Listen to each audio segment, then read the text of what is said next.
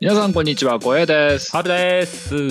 ゲームなんとか第10回です。はーい。この番組ゲームなんとかはゲームがうまくもなければ詳しいわけでもないけれど、ゲームの話がしたくてたまらない2人がとにかくゲームの話をするポッドキャスト番組です。毎週月曜0時配信です。今日も元気に話していきましやょってまいりましょう。ついに2桁。う。そうですね、うん10回目です。はい。あのー前回と前々回のうん。配信されたやつを自分で聞き直してたんですよ。はい。で前々回第8第8回うん。8回冒頭でも言ってましたけどディスコードで撮ってみたみたいなことを言ってましたね。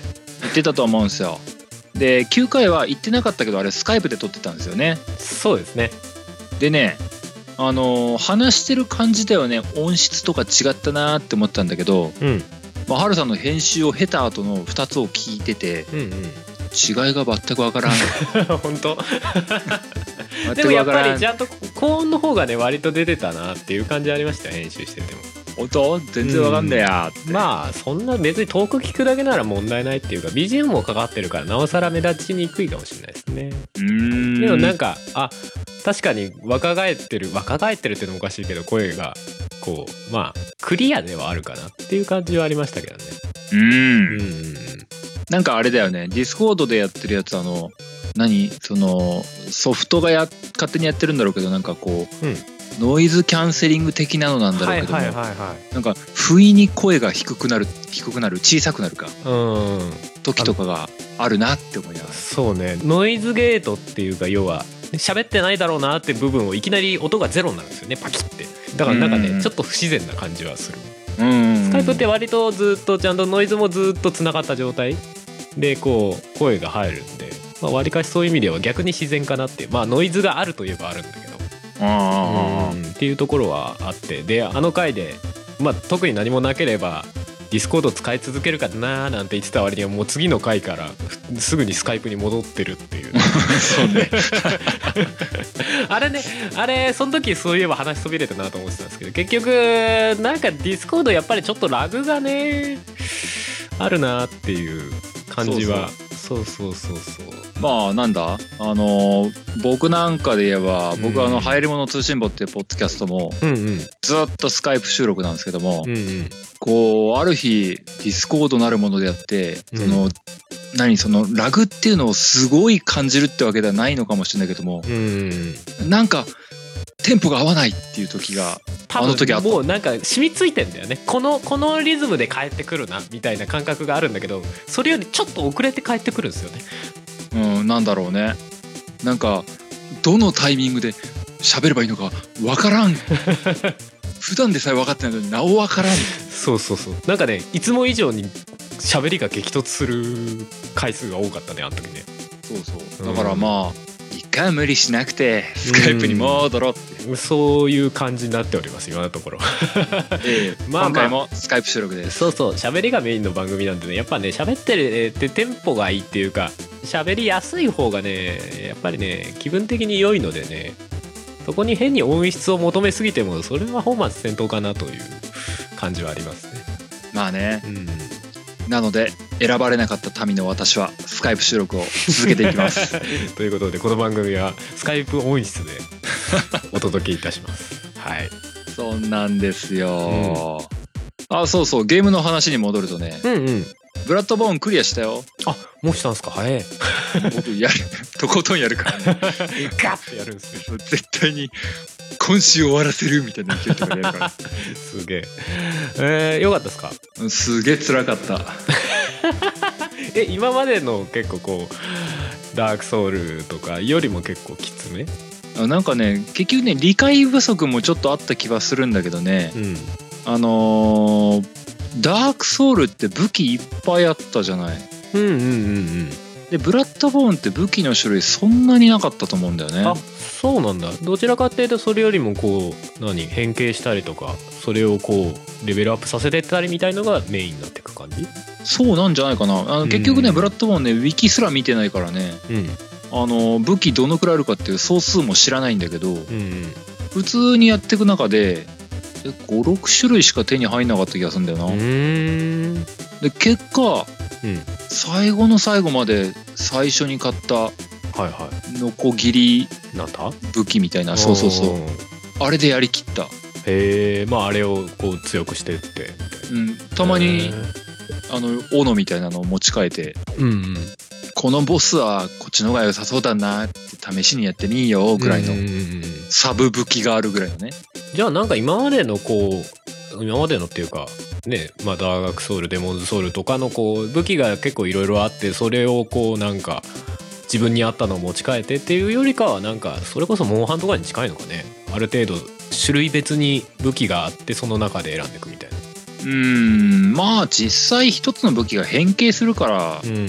それと退屈だとは思わなかったしね、うんうんうんなんか、うん、結局何？サブ武器でもう一種類持てば結果4パターンの戦い方になる気はするんだよね。うんうんうんそうですね。変形前後も入れて、だからまあそれで十分対応しきれたんじゃないっていう、まあそうだよね。変形するのにねダークソウルとかぐらい武器の種類があってもそれはそれでちょっとい意味わからんじゃないけど、まあねありすぎやでっていう。作るフロムもちょっと吐き気がしちゃうよね。そうそうそうちょっと勘弁してくださいみたいになりそうだしね。無理無理無理って。無知の可変とかどうすんのみたいな、ねちっちゃい武器の可変ってやりづらいだろうしね。ナイフの可変とか無理じゃんみたいそうね。ななるから多分それでどんどん省いてったらそうなってたみたいなことなのかな。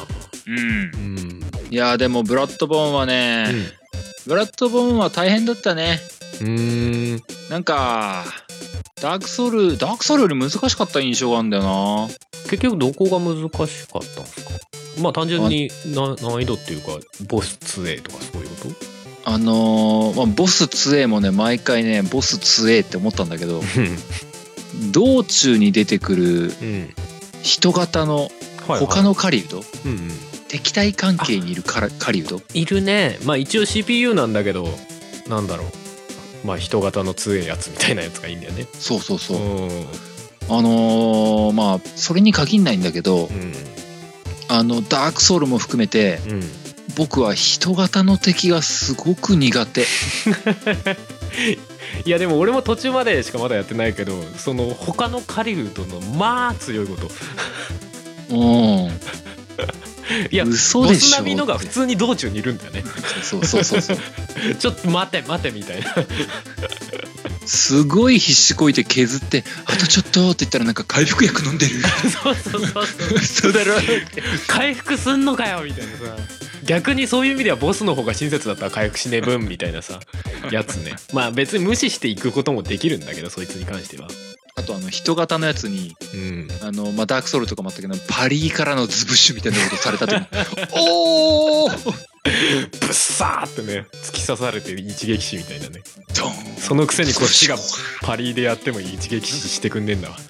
23発入れねえと死なねえんだわ。みたいなやつね。あれは本当に心がくじける。俺も何回か死んでるそれで。もう無理っす。戦ってる間にどんどん回復薬なくなってくしね。ああもうもうスカスカですみたいな感じになってくるねどんどんね。そうそうそう。うあの人型のやつがね大砲撃ってきたりね、うん。ショットガン撃ってきたりねん、うん、ショットガンのストッピングパワーみたいな。おうっていうね。そうなんだよね。今までのやつって銃っていう概念なかったけど今回銃っていう概念がねあるんだよね。ブラッドボーンだとね。結構なんかそこがはあっていう感じ。なんか不思議な感じ。うんでも人型が使ってくるうん。魔法もやばいよ。あ 俺もまだそこまで行ってない。や魔魔法も法もやばい。出てくんだ。うんなんかブラッドボーンとダークソウルはまた魔法の考え方が違うっぽいけども、うんうん。まあまあ俗に言う魔法みたいなのを使ってくるよ、うんうんうんうん。うーんあれもやばい。あれもダメだよ。辛いなあいや俺俺まだ割と序盤の方っぽいからこれからそこに行くのか。命からがら魔法をかわしたとまた切られた 敵が早いんだよね普通にね。あれはまあまあでもそこは結構まあある種ちょっとやり込み要素みたいな部分もあるけどね。無視してもいけなくもないから。まあね。ただゲーマー的に無視はできないよねっていうかなんかもうなんか何としても倒したい気分にはなってくるよねあれねまあねなんか一矢報いたくなるよね。うん。また死ぬんだけどね。そう大体死ぬよね。10回ぐらいやってやっと勝てっかなみたいな。そういう、もうそういう感じだよね。うん、だ最初本当になんかなすすべなくっていうかさ敵の行動パターンが分かんないからもうなんかザクザクやられて死ぬ感じになるもんね、そうそうそう、うん。敵のねあの変こ武器変形の攻撃とかね。あお手本みたいな攻撃。あそうね。同じテンプレでこう動いてるキャラクターとは思えない感じになるもんね本当にね。まあそんなわけでブラッドボーンも終わって。とうん。また僕はモンハンに帰っていきます。おお俺あれやってますよ今。うん。あのー PS プラスのフリープレイでヘビーレインやってますよ。おあのお前からやりてえなと思っててしかも PS もともと PS3 で出てたやつなんですけどおうおうあの PS4 版のね要はリマスター版のヘビーレインが PS プラスのフリープレイに来てたんでおおこれはやるしかと思って今やり途中な感じだけど。うん。いいいいですよ。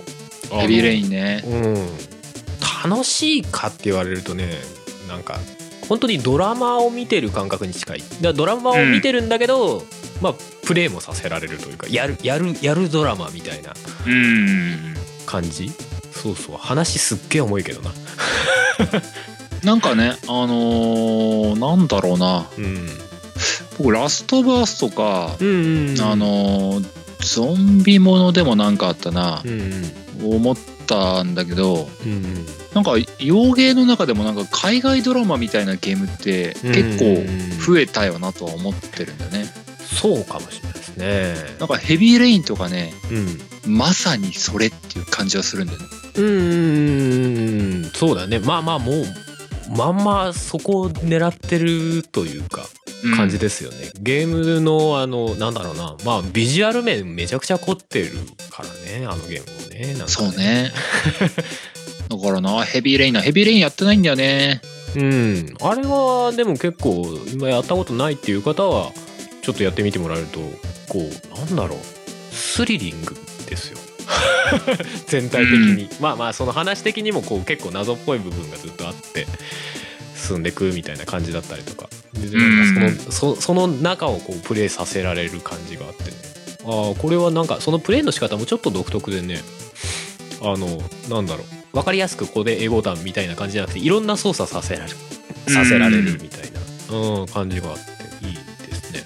うんうんうん、今そうだね。なかなかあの色あせない系のゲームだなと思ってうん。ね。うんそうだね。そうですね。まあそうだなヘビーレインいつかやりたいな。あの PS プラス入ってるんだったらとりあえず落としておけばまあそのうちできるんでねうん。あの PS プラスのシステムってあれ一回落としとかないと後からできないんだよね。うん。期間中に落とさないとでしょ？そうそう。一回落として消してもいいんだけど。とりあえず一回落とさないと落とあのなんだダウンロードした扱いにならないから。ら後からできないっていう。あれあれ俺最初知らなくてあそういう仕組みなのってなりましたけどね。うん。まあね、毎月入ってくれたまえよなっていう、それだよね。まあそうだね そして積み上がっていくゲーム。あーまあ積み上がっちゃうんだけど、まあまあいいサービスだとは思いますよ。まあそうですね。うん。大量積みゲー製造装置でもあるんだかな。まさに。ま あそれをもうもうこれは積みゲーじゃないって自分に言い聞かせながらやるしかない。ねややっていくという。そこそこやりたいゲームがね 2, 2ヶ月に1本ぐらいかなぐらいはまあまあそこそこやりたいやつだったこれみたいのが落ちてくるんで。ねうん。結構悩ましいとこありますけど、そうですね。うんうんうんまあまあ今週もじゃあいつものやつ言っていこうかと思いますよ。はいよなんとか一問一答です。はい、今日はですね、はい今日は僕からの素朴なご質問でございます。ほいゲームはテレビでやりますか？うん。モニターでやりますか？おそうか。今はモニターっていう選択肢もあるのか。うん。っていうも の言いぶりを聞いて分かる通り俺はテレビです、う、うん。はい。ずっとテレビ？ずっとテレビっすねうん。まあでも時々最近はあれですけどねあの Mac のパソコンのリモートプレイでおあの Mac ののパソコン上に表示させてみたいなことをやったりしますけどね。おうん、ーあれ結構あのまあその家の w i f i とかの環境によるのかもしれないけど結構ラグなく自分の環境ではできるんで。うんうん。いいいいですよ。それもね。なるほど。まあ基本はテレビですね僕はいつからかモニターになったんだよね。うーんいつからかっつってもあれだな一回テレビがぶっ壊れた時だなうん。一回テレビがぶっ壊れた時にすさまじい絶望を覚えましてもうテレビいらなくねってなったのとか、いやもうあのテレビが見えないっていうショックよりもゲームができないというショックの方が、あーあー、俺の土日っていう。ああ、ですかさずモニター買うとかそういう感じだったの？で、まあ、その時結局ただ我慢してたんだけども、うんうん。その時以来かな、うん。うん。モニターでできるようにしとこうっていうふうに、っていうか、うんうんうん。思ってじゃ、あ何？パソコンのモニターと共有とかそういう感じ？でもなく共有共有。ああ、なるほどね。じゃあもうこの画面でき切り替えてパソコンとそうそうそうそうそう。おおいいじゃないですか。もうパソコン置いてあるとこに PS4 も並んで置いてあるっていう。うん。じゃあもう家にいるときは大体そこみたいな。もう夢の娯楽空 それいいですよね。そうそう。それがね、意外と気に入ってしまって、うんうん。でまあ逐一ゲームハード自体を移動させるっていう気は起きないので。うんまあもうモニターでやり続けるよねっていう。うん。え、結構でかかったりするんですか？いや20型ぐらい。うんうん20型ぐらいだけどあれだね。あのーフル HD 対応ではあるかな？うん。買うときにゲームやるしまあ普通にモニターとして使う上でも高解像度がいいしうん。これにするって そうなんかずっとねそれより前はテレビでやってたんだけどねうんうん。テレビで、あの時はな、直前の時はもうずっとスカイリム時代だったな。スカイリムやってた頃。もう PS3 でスカイリムずっとやってた時代だったな。へえ。え、俺使ってるテレビもう結構前のっすね。今住んでる家の前の家から使ってるやつで。え？アクオスのね、32型なんだけど、うん。当時フルハイビジョンが、あの、32型が一番小さいやつだったんですよ。うんそれ以上小さいやつはもう普通のハイビジョン。フルじゃないうんハイビジョンで。32型がギリギリフルハイビジョンですぜって売られてたやつうん。が未だに動いてる。いつか壊れちゃうよ。そりゃそうだけどい。や、まあそりゃそうだけど。いや、でも、あどうなんだろうな。いや、多分テレビ買うと思うけどね。まあ、見るときは見るんで、やっぱり。まあでも今の時代で言えばテレビがぶっ壊れてもリモートプレイでやればいいのか。そうだね。できないことはないね。ただ、リモートプレイがうまくできない時あるけどね。ちゃんと接続されないというか。あの、なんかアップデート中とかさ、そういう時ってなんかうまく表示されないから。どうしてもやっぱり画面ないとうまくいかない時ありそうですけどね。そうだうな。ん。そうっすね。まあでもモニターでももね、モニターだったらテレビよりなおさら安く買えるじゃないですか。うん。だからやっぱテレビ見ないとかね、今多いじゃないですか、やっぱりそういう人って。まあらしいよね。ね、そういう方はやっぱりデカめのモニターとかだったらかなりお安く買えたりするから、その方がいいんでしょうけどね。まあ、そういう家あんのかな？う。ん。あるんだろうな。あるでしょうね。そうそう。まあね、パソコンモニターにつないでやれば、まあある程度のことほとんどできますからね、今ね。テレビなくても YouTube とかでも見れるわけだしとかね、そうだな。アベマ TV 見れるしな。そうそうそうそう。困らないんだろうな。うーん、便利気がしますよ。なんなら、ね、テレビより融通聞いたりとかいろいろありそうですよね。モニターの方が、なんかまあ反応速度速いとか、なんかわかんないけど、そういうのとか。うん。まあまあまあね。うん。まあ、まあ後半普通にもうゲームじゃねえ話してましたけども。はいはい。そんなところで今日のなんとか一問一答でしたよと。はいよ。で今日は本題に入ろうかと思うんですけども、うん。今日の本題はね、お、あのーなんて言うんだろうか。あの、このハードで好きだったゲームについて、二人で話してみようじゃないかいという趣旨というか。そうですね。まあちょっと、10回っていうキリがいい数字なんで、ちょっとメモリアル的な、メモリアルっていうほどではないですけど。まあね、ちょっとあの変わったことやってみたいなっていうふうなところから来たんですけども、え俺的ベストゲーム、かっこスーファミ編。え スーファミ編ですよ。まあまあ、な名前の通りですわ。そうそう。うん。で、今回、あのーまあ、僕も何個かピックアップしてきたし、ハルさんも何とかがピックアップしてもらってきたしで、え初の宿題形式でえそうなんですよ、実はね。ネタを持ち寄ってきたんで、うん。それについて、まあ、ごっちゃごちゃに話すことはできないですけども、うん。じっくり話していければなと思っております。はーい。というわけで本編ですイエス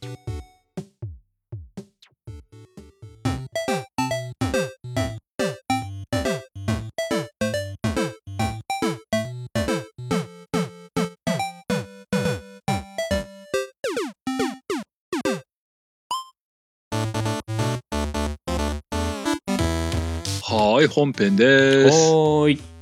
さてというわけで、俺的ベストゲーム。イエスかっこスーファミ編。スーファミ編。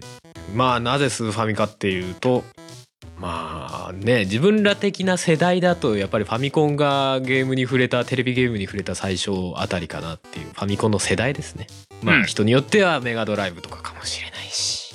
うんネオジオかもしれないネオジオはないね。えっとなんだっけ。NEC のやつ。名前が出てこない。PCX かな ?PCFX かな？ああえ PC エンジン PC エンジン。ああそうかそうか。そうそうそう。とかねそういう世代かもしれないですけどまあ俺らファミコンはねさすがにもうあんまり覚えてないっつうかね。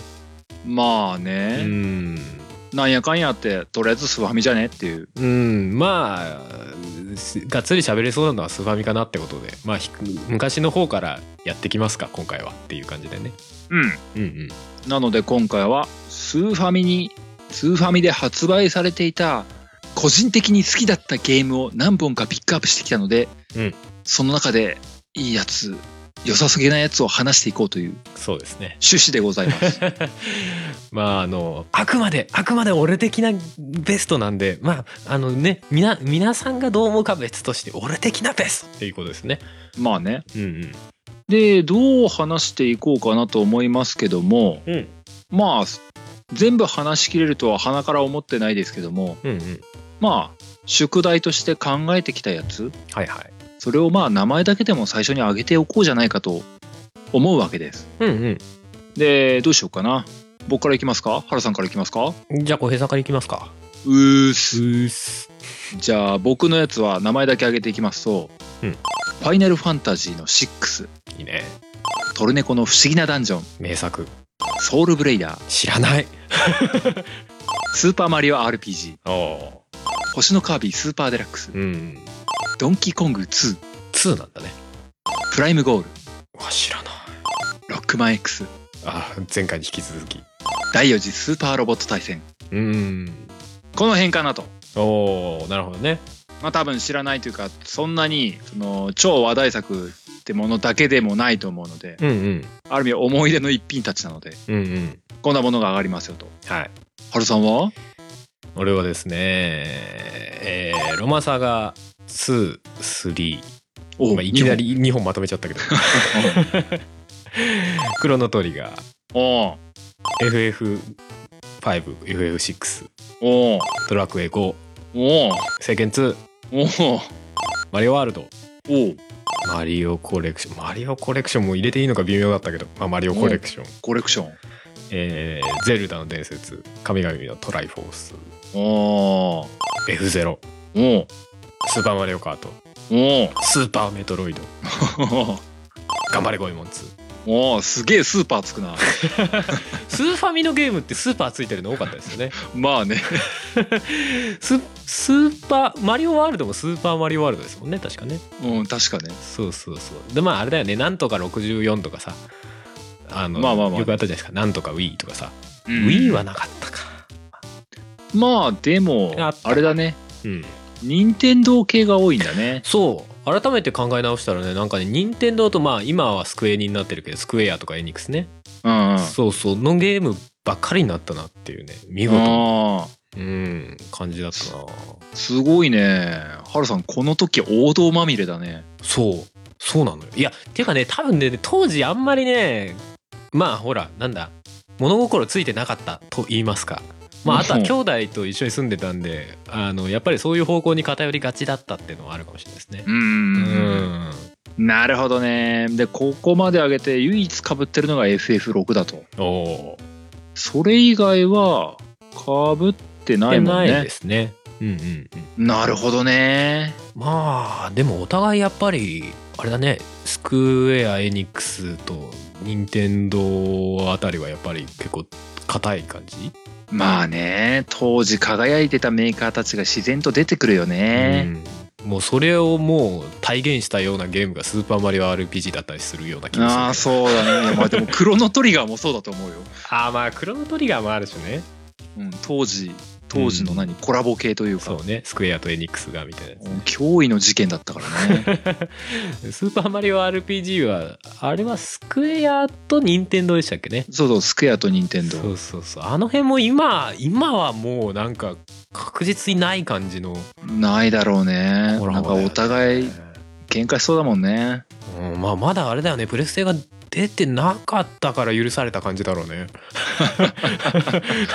いやまあプレステうんぬは関係ないかもしれないけどなかなかないよねそうだねんでまあこれについて、一個一個話していくことは無理だと思うのでちょっと時間的にねもう何時間話す気だってなっちゃうからね、話せるけどもみたいな。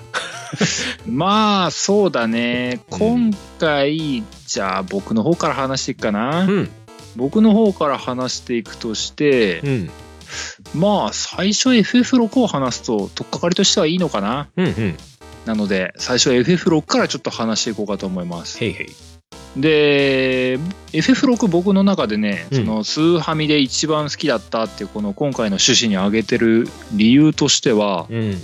初めてやった FF なんですよ。あそうなんですね。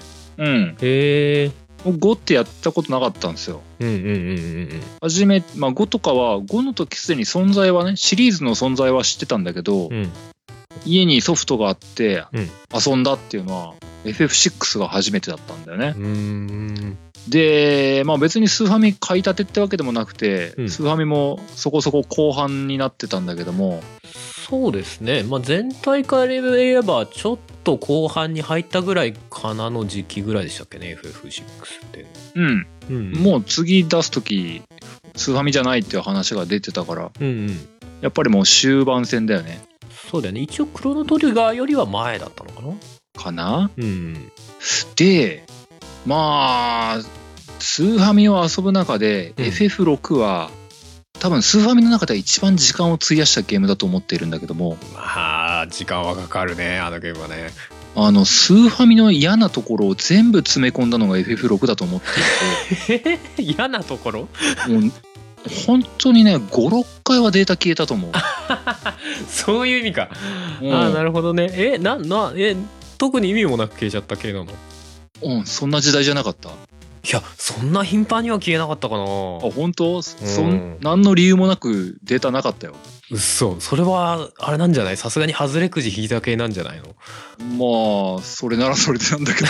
いや俺もデータ消えた記憶はあるんだけど俺はもう何？買ってからだいぶ経ってからプレイしてあのデータが消えたから多分もう電池がなくなってたんですよ。セーブのね。あでもそれじゃなくて消えるのはきついね。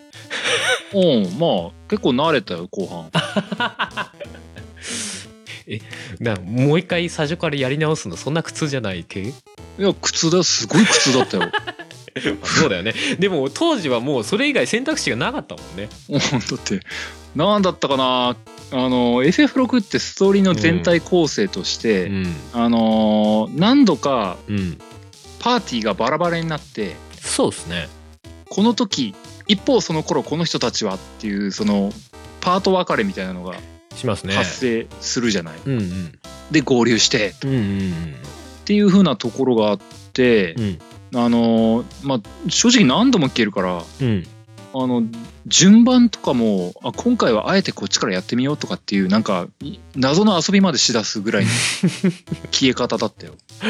ああもうここ何度目だよみたいなことになるわけね。そうそうそう。で、ー。世界崩壊後にうん。ようやくもう少しで仲間集まりきるわーってうん。ないデータがない きつい。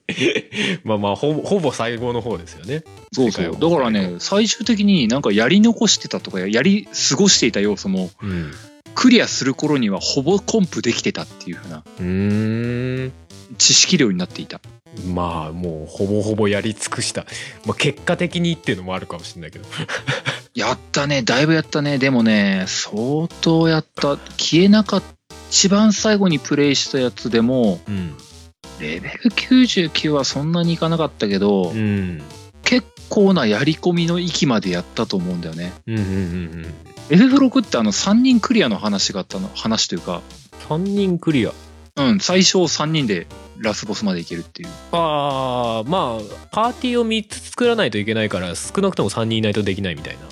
そうそうそう。ストーリー進行上仲間を世界崩壊後仲間をうん、うん、集めにまた世界を冒険せねばっていうところがあるんだけれどもそれを全部すっ飛ばしてそう最初で3人で いきなりラストダンジョンに突っ込むっていう。そうそうそう。あれもやった。あれもやったんだよすげえねな。めちゃくちゃやり込みプレイっていうか縛りプレイみたいなもんじゃないなんかやってた。ですかでクリアしたんだ。クリアしたクリアした。すげえ。でも多分ね、うん。消えたのも消えたからうん。消えたってのがあったから、結局クリアは2回か3回しかしてないんだけどうんうんでも多分ねオープニングのムービーは多分2 3 0回見てると思う。えそれは消えたから？消えたからとかやり直したからっていう、っへえていうのもあってうん。並々ならぬ思い入れがあります。なんかちょっとちょっと歪ん歪んでるっつうか。辛いの込み込みじゃねえかみたいな僕のゲームの原体験はここにあると今いやでも FF6 ってすげえなんか内容っていうかモリモリだった印象ありますけどね。やっぱり攻めた表現とかも結構あった気がする。まあその消えたっていう嫌な思い出なしでも6って面白かったと思うんだよな普通に。結構バランスは良かったような気がしますよねやっぱりね。あのーパーティーがすごい多いじゃない。うん。あのー直前の5はそん5人ぐらいだったし7も10人いないぐらいだったじゃない。うんうんうん。でも6って13人ぐらいいるんだよね。いますね。多いですね。で最後の方になるとね全員チョイスでしできますからそうねそうそうそうそう。うんうんうん。4だと大体入れ替わり立ち替わりみたいな感じでしたよね。うんうん。でなんかその一人一人にちゃんとお話があったというかうんうんうんうん。そのなんか雑なキャラはウマロぐらいかなぐらいの。あまあウーマルとかモーグリとかな。ぐらいかなあとゴゴとかな。全員全員にしっかりやるとはちょっと言い切れないんだけど まああの辺はな隠しキャラみたいなもんだからな。まあまあ、ね。まあまああのそれなりにお話がしっかり全員あったなとあ思っていてるね基本のキャラはね。まあね割とみんな好きだったんだよね。ああそれは言えてるかもしれない。あなんかなんていうのかな。みんな特に世界崩壊後にうんみんなを助けに助けにっていうかまた会いに行かねばっていう風なところでうん「あマッシュいた!」とかうん「あセッツァー!」みたいな。うん。あの感動はね結構僕の中で鮮烈だったよ。あれは嬉しかった。あのガウとかねガウとか会えた時。ガウは好きだったね嬉しかったね。なんか知んないけどガウはすごい好きだった俺。ううんん。あれな育てんのめちゃくちゃ時間かかんのな そうそう。あの獣ヶ原だっけ？あそこでひたすらこうガウを飛び込ませるっていうそう飛び込んで帰ってこいっていうのね。そうそうそすごいやったからな、ううん、そんな意味で FF6 はうね、ん、キャラクター含めてすげえ好きだったんだな。そうですね。なんか FF6 ってさまあは導入もそうだけどさ全体的にちょっと重苦しい雰囲気あるんだけど意外とそこをさキャラクターでカバーしてるよね。重苦しくなりすぎないみたいな感じで。特に主,、うん。主要キャラじゃない方のキャラ。ティナとかめっちゃ暗いじゃないですかあのゲームの中だと。そうだね。でも他のキャラって意外とまあまあそうでもないというか暗い中でもこうちゃんと明るさ持ってるみたいなキャラが多くてなんかその辺ですごいバランス取れてたなっていうそうだ感じありまねすかね。まあガウとかももちろんねそうだし、まあ、暗いキャラは暗かったけどな。明るいキャラはセッツァーとかね。もうそれこそガウとかもそうだしストラゴスとかうんうんとかまあまあエドガーとかもそうだしね。結構あのカラッとしたキャラが多かったかなっていう印象。ゲーム全体の雰囲気と比べると。うん、うん。だからなんなんかそこですごいバランス取れてた。そうだよな。なんかね覚えて覚えてるというかうん当時そのメニュー画面とかで、あの天野さんの絵になって、でもそれ以外はドット絵のフォルムじゃったっていう風なうん。見え方だったと思うんだけどうん。まあ当時その天野さんの絵は見てたんだけどもうん。そんなにそのそっちの絵のイメージって正直なくてうんうん。ティナとかセリスとかうん僕の頭の中ではいつまでたってもあのドット絵のまま生きてるんだよね。う んそうだね。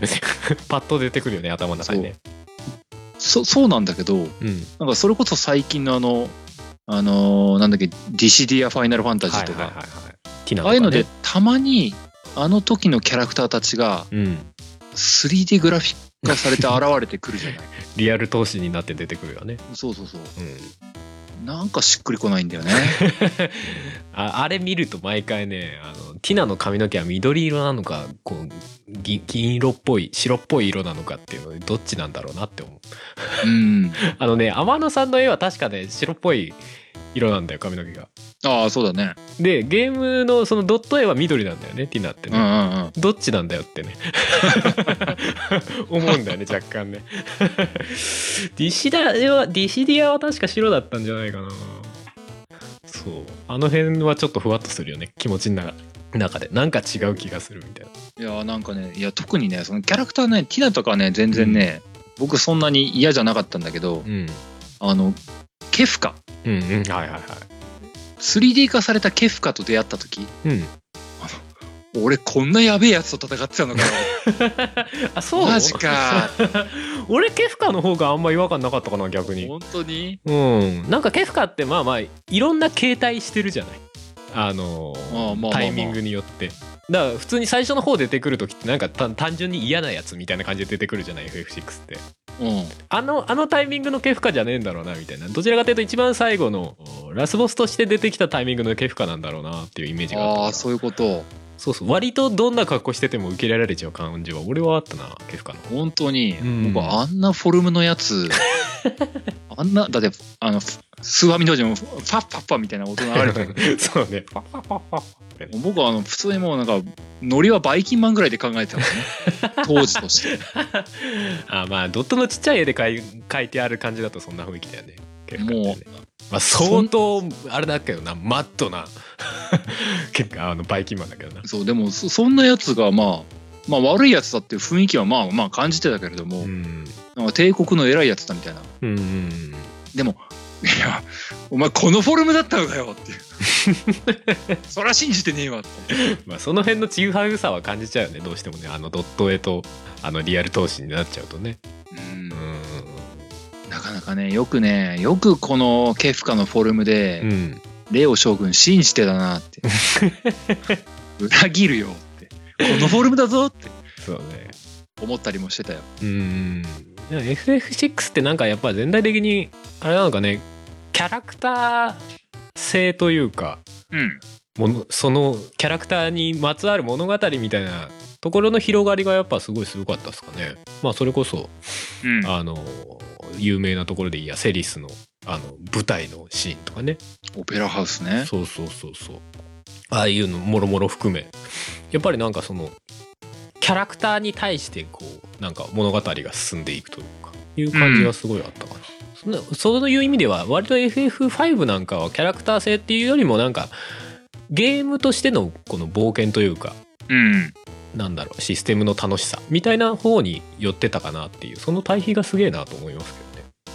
そうね。うん。うんそうだね。FF6 ってちょっと異色っちゃ異色だったもんな。うん。今思えばだけどね。今思えばね。うんいやーでもいいゲームだったんだ FF6 は。まああのスーファミのスペックとしてもだいぶギリギリな感じでしたしね。あのフィールド画面とか特にね。相当やったからな。あんなあんな表現はそうそうなかったもんな当時の RPG で。うん。うん。多分スーファミの中では最高峰の域だったんじゃないかなと。と思いますね。思うね。というのでね僕の中の FF6 はうん。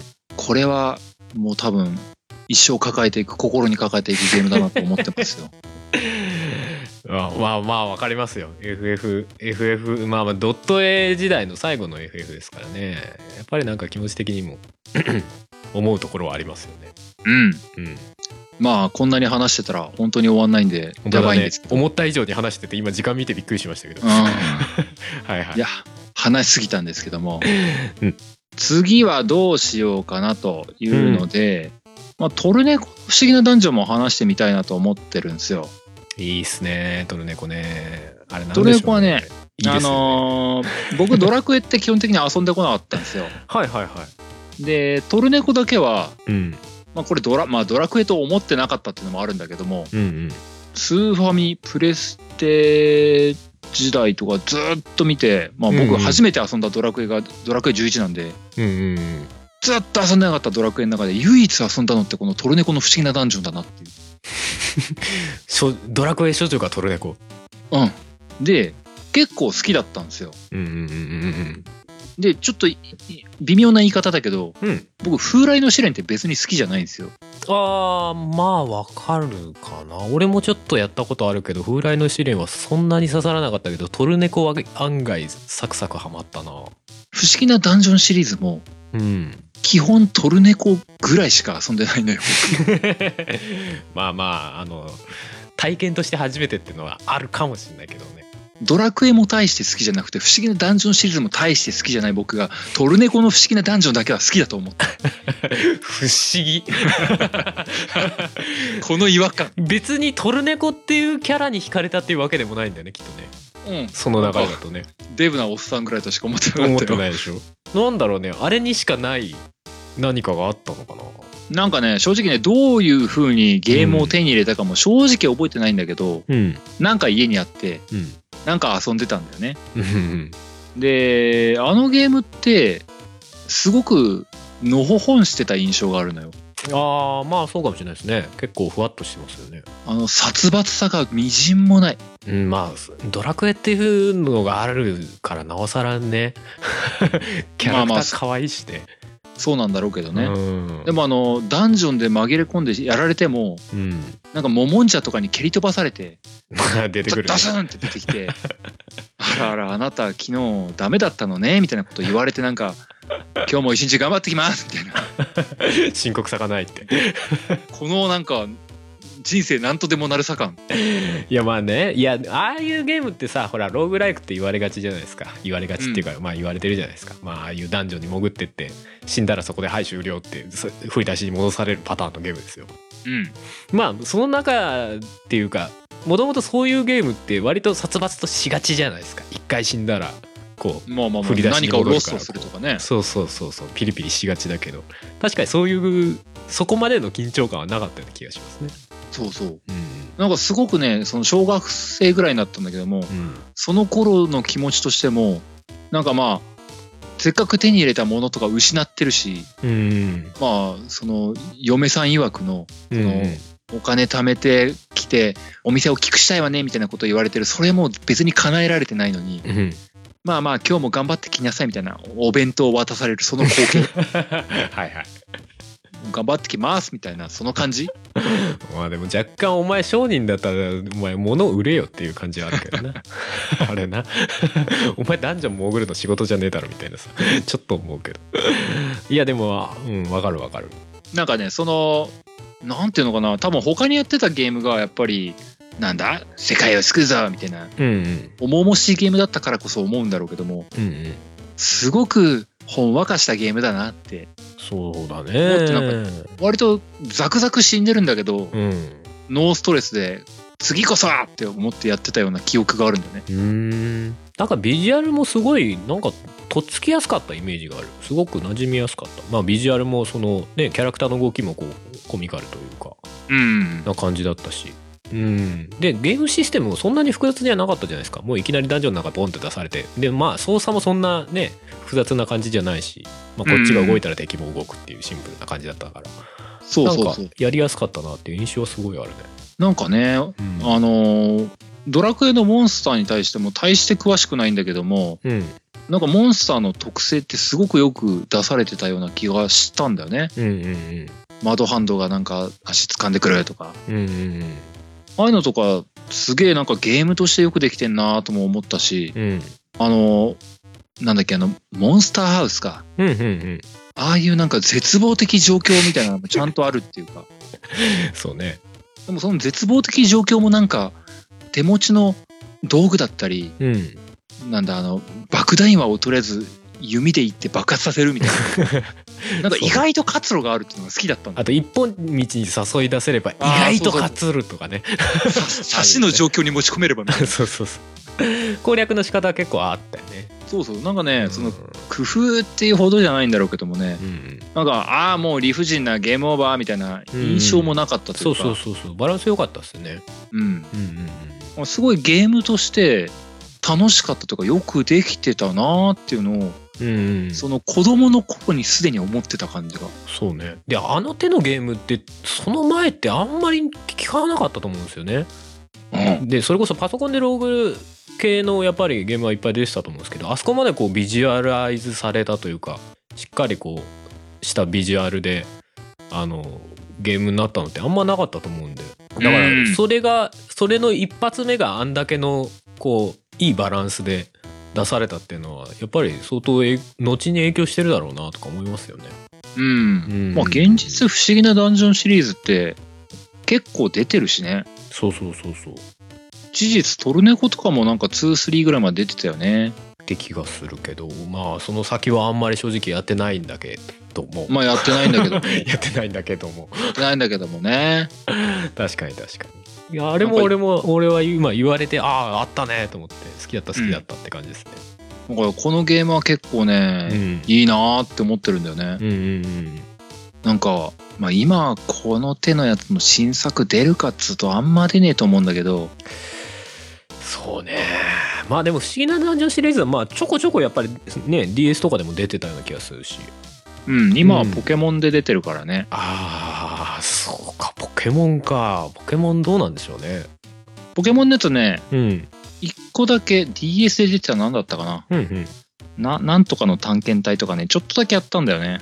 うんうんちょっとだけやったんだけどねあのーあんまり肌に合わなかったんだよな。うんうん。でも基本はやってることは同じみたいな？あのートルネコとかで言えば、うん魔法の代わりに巻物みたいなのがあってうん。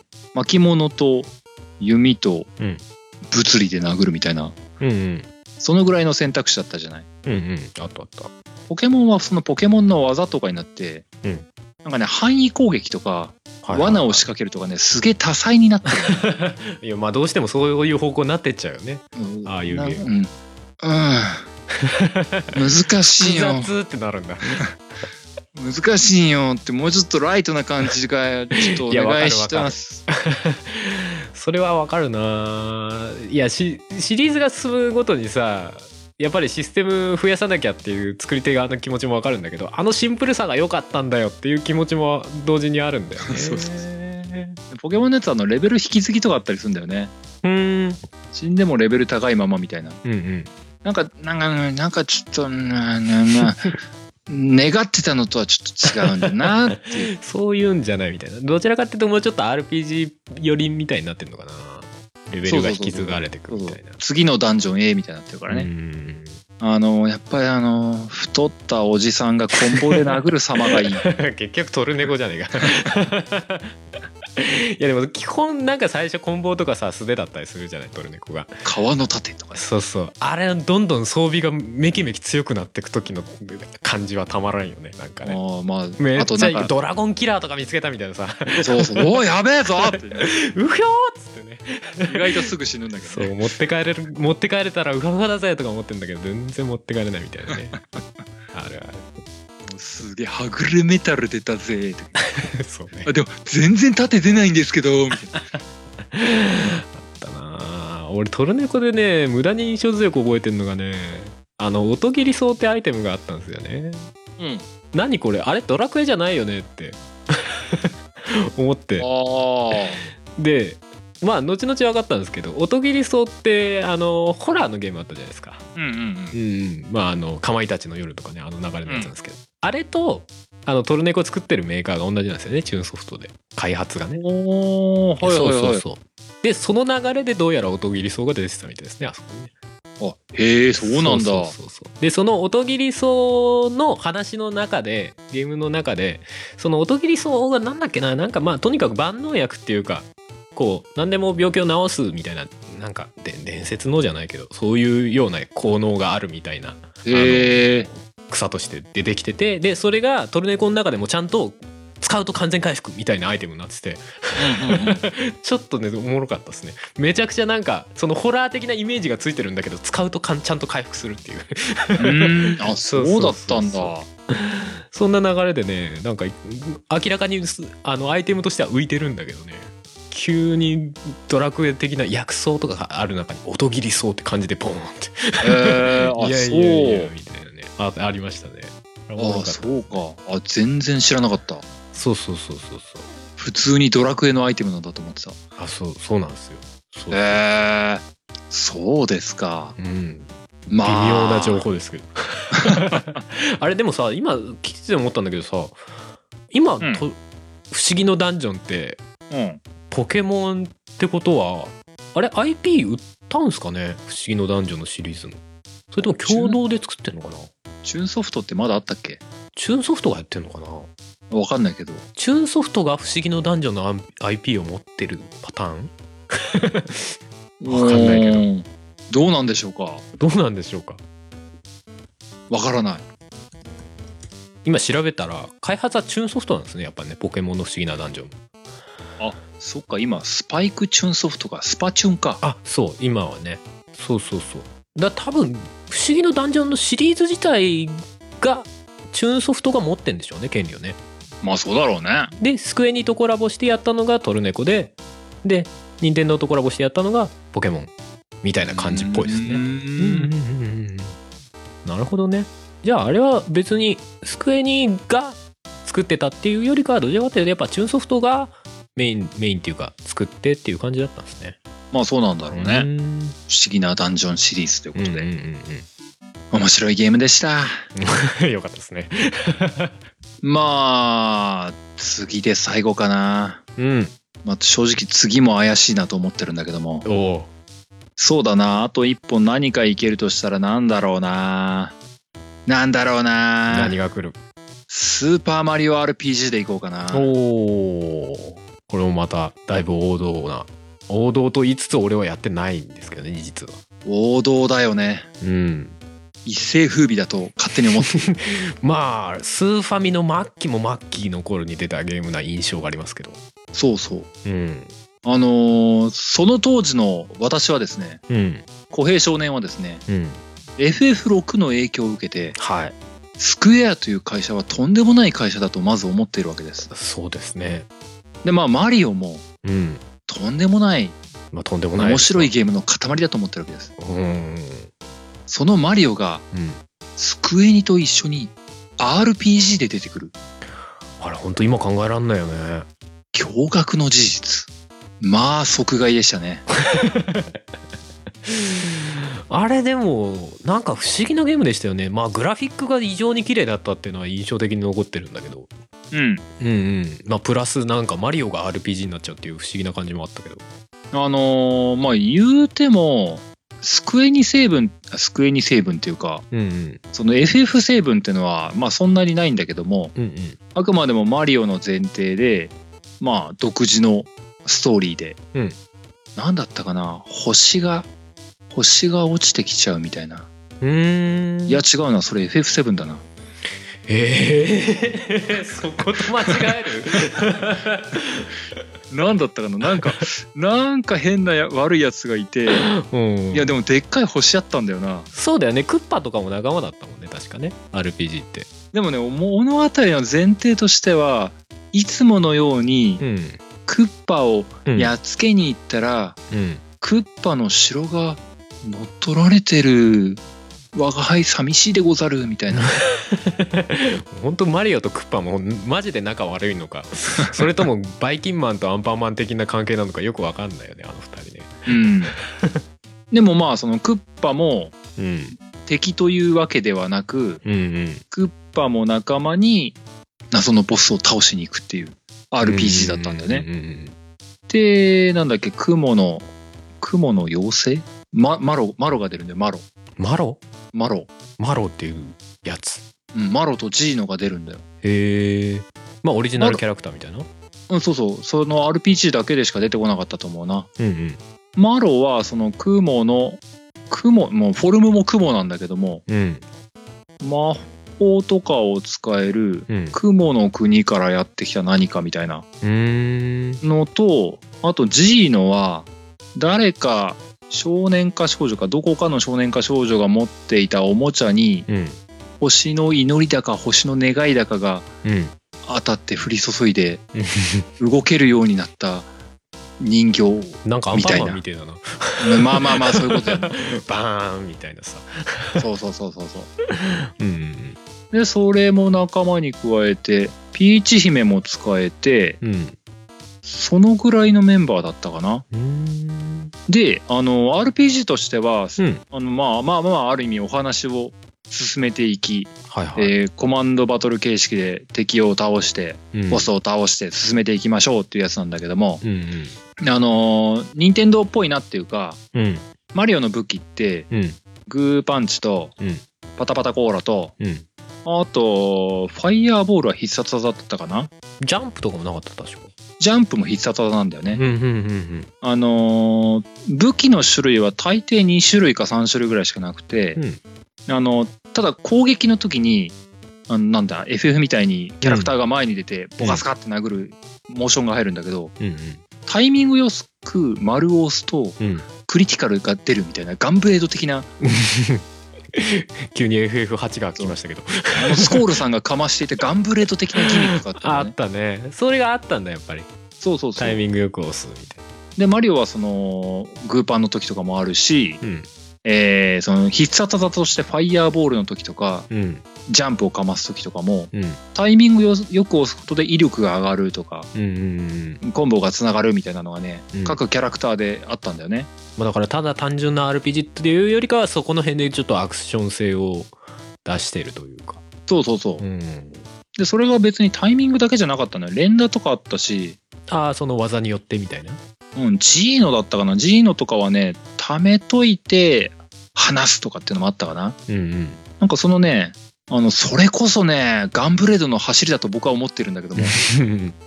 まあシステム的にはそうですよね。うんあのティファのリミットブレイクとかの走りだと思ってるんだけども。おおお。まあその技の最中にコマンド入れるみたいなね。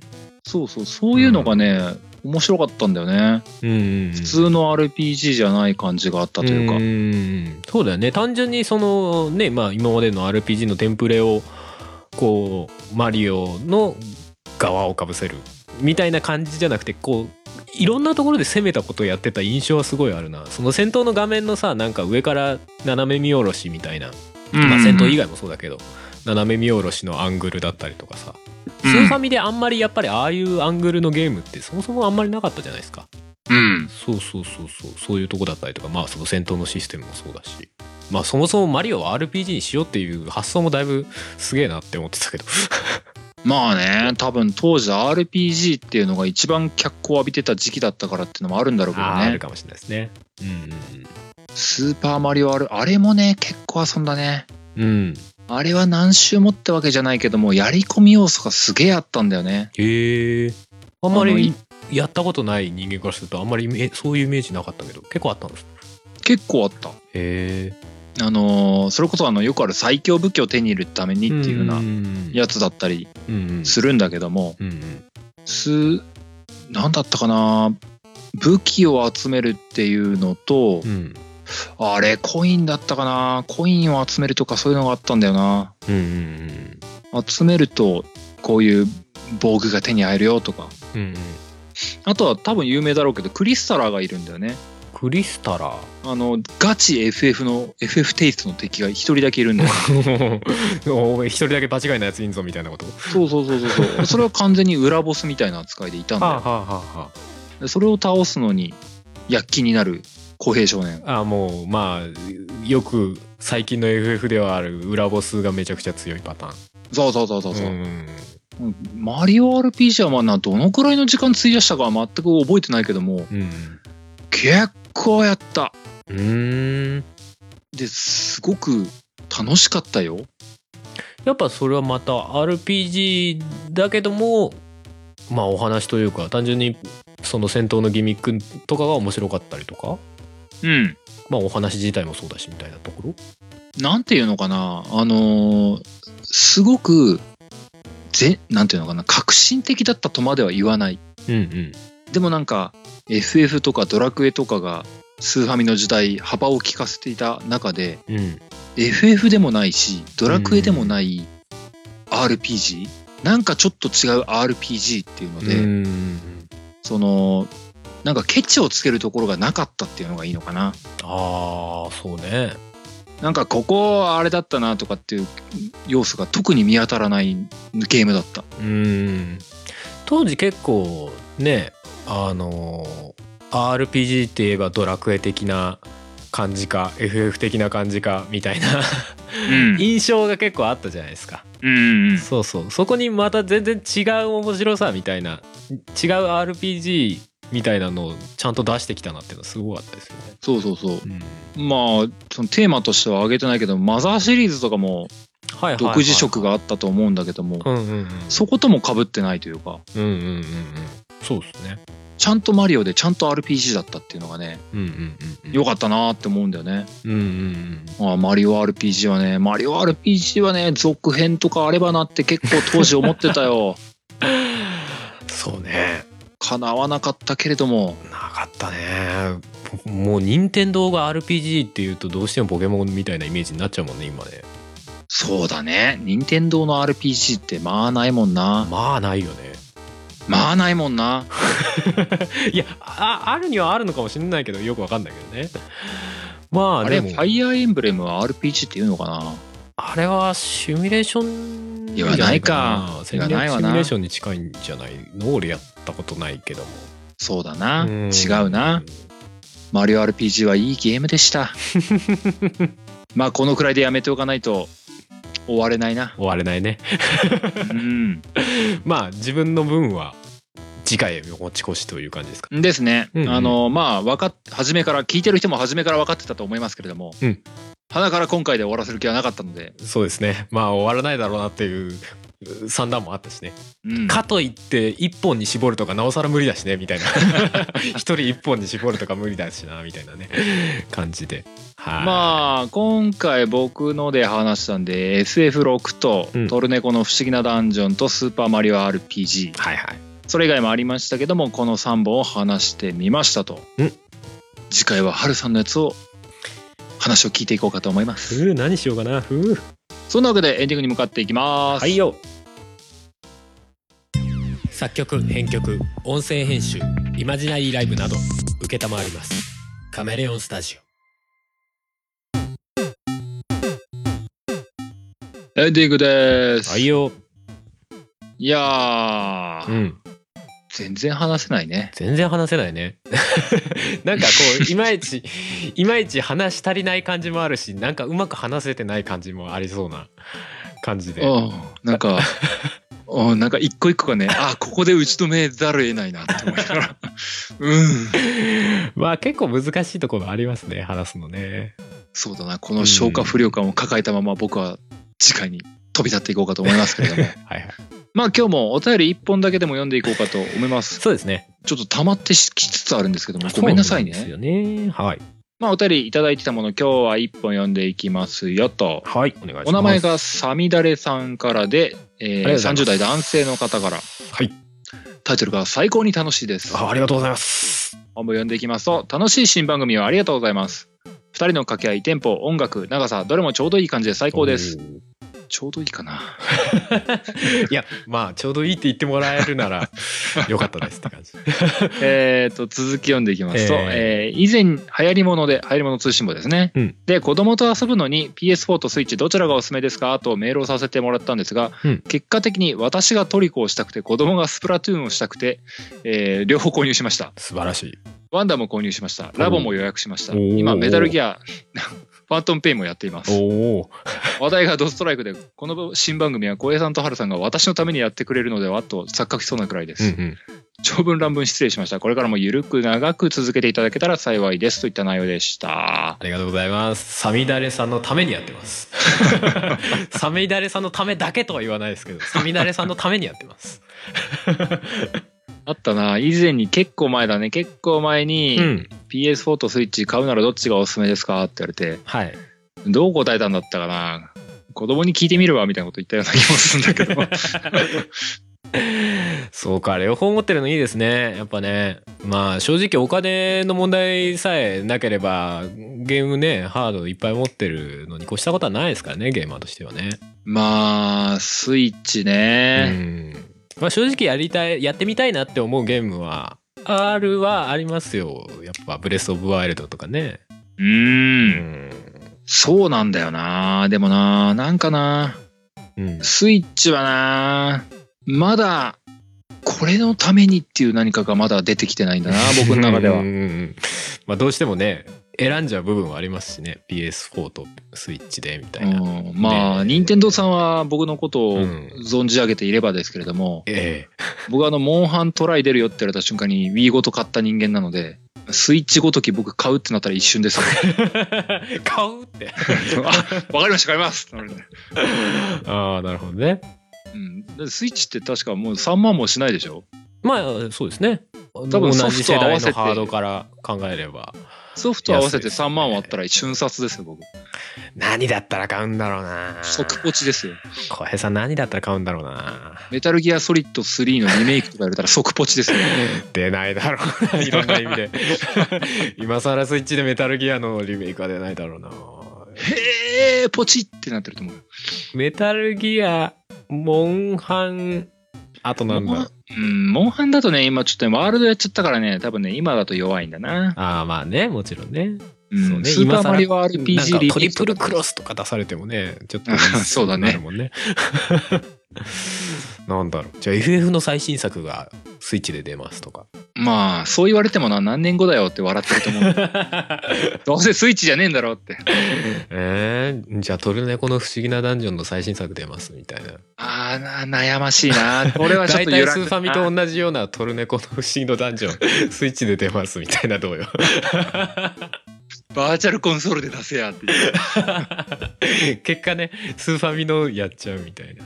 なんでだよって。なんで新作なんだよって。いいよもう。スーファミのでいいよって。解雇主義みたいになってる。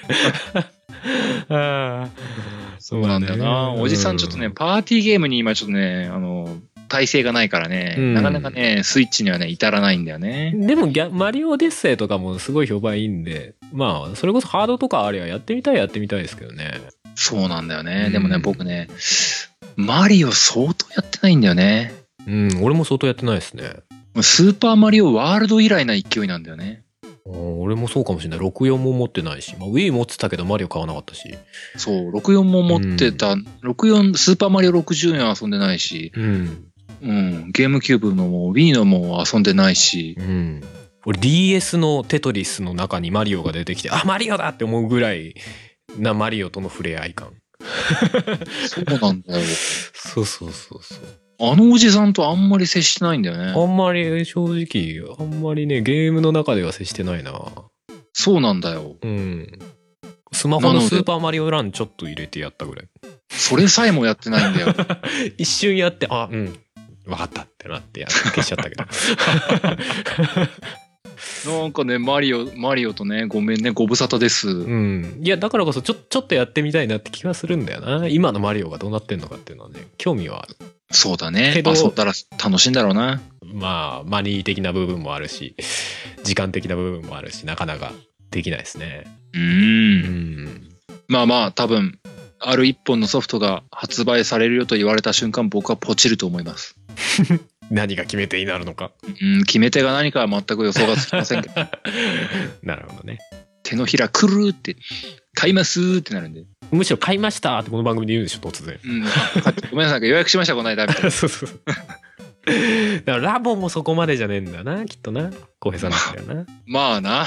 でもラボ面白そうでしたけどね。なんかあのやっぱり自分で作るモードみたいなやつがね、まあ話として出ててまあな。ただ、おじさんね、ゴミ出るの結構好きじゃないんだ。